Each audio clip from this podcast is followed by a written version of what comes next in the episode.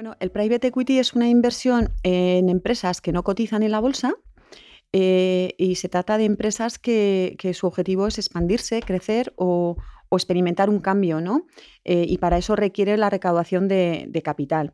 El objetivo de este capital es contribuir al avance, a ese crecimiento y a esa consolidación de la empresa en su mercado eh, y bueno, el horizonte temporal normalmente suele estar este, entre 5 a 8 años, ¿no? Ese es la, el horizonte temporal de inversión eh, y al final del cual se obtienen unos rendimientos que muchas veces están no correlacionados con, con, los mercados financieros habituales, ¿no? Eso es lo bueno y por eso se llama gestión alternativa. Digamos que es la casilla eh, última que deberías tener cubierta con tu, con tu cartera, ¿no? Con tu patrimonio, además de fondos líquidos, inversión, fondos de inversión, renta fija, renta variable, una casilla más donde, donde la gestión vaya un poco eh, descorrelacionada ¿no? de los mercados financieros habituales. En este tipo de, de activos suele haber tres fases de, de, inversión normalmente. El primero suele ser el de la captación de fondos o el fundraising, que, suelen, que suele denominar. Pues, eh, una sociedad o un fondo de capital riesgo se, se consolida, bueno, a través de un capital, pues 100 millones, 300 millones, depende cada, cada proyecto qué envergadura tenga,